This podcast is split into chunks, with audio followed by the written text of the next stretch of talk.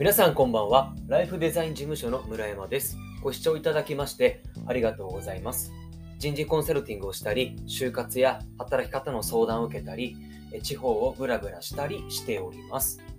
えー今回お届けしたいテーマなんですけれども、面接での人の見見抜き方です。面接での人の見抜き方です。これはあの永遠のテーマだと思います。あのどの会社さんでも、えー一度はですね行き詰まったことあるんではないでしょうか。本当に難しいですよね。あの人を見抜くっていうのは。まあ僕もちょっとこんな言い方ね人を見そもそもこの人を見抜くっていうのもですねちょっとこう嫌な言葉遣いだなと思いながらもね。まあとはいえこう採用するとなるとやはりビジネスですからね。ちゃんと目の前の応募してきてくれた人がうちの会社に合うかどうかっていうのはですね、しっかりジャッジをしていかなければなりませんので、この人の見抜き方っていうことをですね、今回お届けしたいなと思います。で、よくあるのが、えっ、と、まあ、ある程度名の知れた会社で、まあ、営業やってましたとか、まあ、事務やってましたとか、まあ、いろんなね、あ、この会社でこれやってれば、まあ、なんとなく間違いないでしょうとか、あ、こういうベンチャー企業ですごく忙しいところにいたんだったら、まあ、うちの会社でもやっていけるよねっていう、えっ、とですね、詳しいこと聞かずに、自分たちの思い込みで、よく思えてしまって、その目の前の人をね。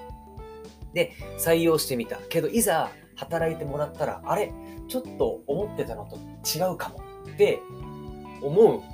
えー会社さん結構多いんですよ。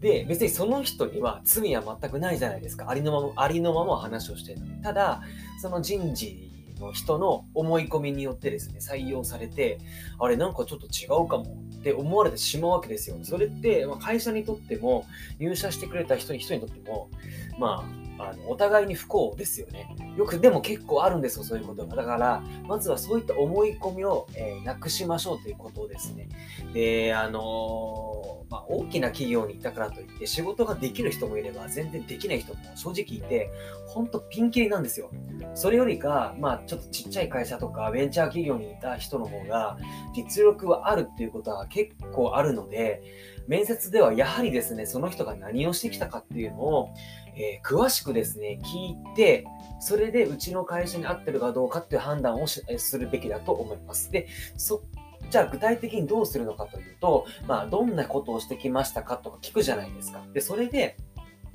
表面的な結果とかを聞くんじゃないですよ。営業成績で1位になりましたとか、こんな賞を取りましたとか、まあ、えっと、まあ、営業だけじゃなくてもエンジニアとしてこんなことを作ってましたとかっていうことを言われたときに、具体的に、じゃあそのゴール、その成し遂げたことに対して具体的にどんな行動を取ったのかっていうのをまず聞いてください。そうすると、その人の仕事のやり方とか、まあ、思いとかっていうのがわかります。で、それがですね、うちの会社で再現性があるかどうかっていうのも、えー見てほしいんですよ。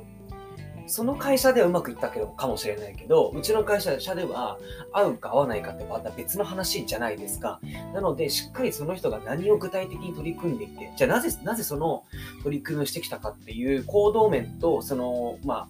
えー、とその人の思いというところ両方聞き取った上でうちの会社で合うかどうか再現性があるかというのを、えー判断していただければと思います。であとですね、えっと、その人はやはり主観で話をしているので、え客観的にその人のも、えー話していることを捉えなければならない。なので、その人の主観だけではなくて、具体的にどんな、えーっと部署で、どんなメンバー構成でいたのかというところ。あとはですね、えーとまあ、上司とのやり取りにおいても、えーその人はこういうふうに思って発信したと思っても、まあ、あくまでその人の、えーその人主観の目線なので、じゃあその現場がどうだったかっていう、例えば上司目線とか同僚目線に立って、それがどうだったのかっていうのを判断していただければなと思います。ぜひ試してください。本当にこれはですね、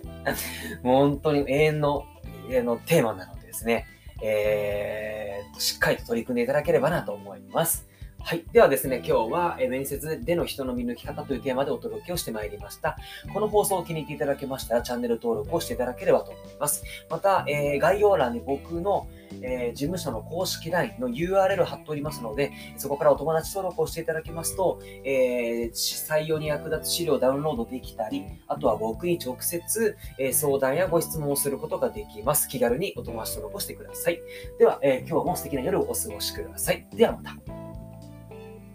Thank you.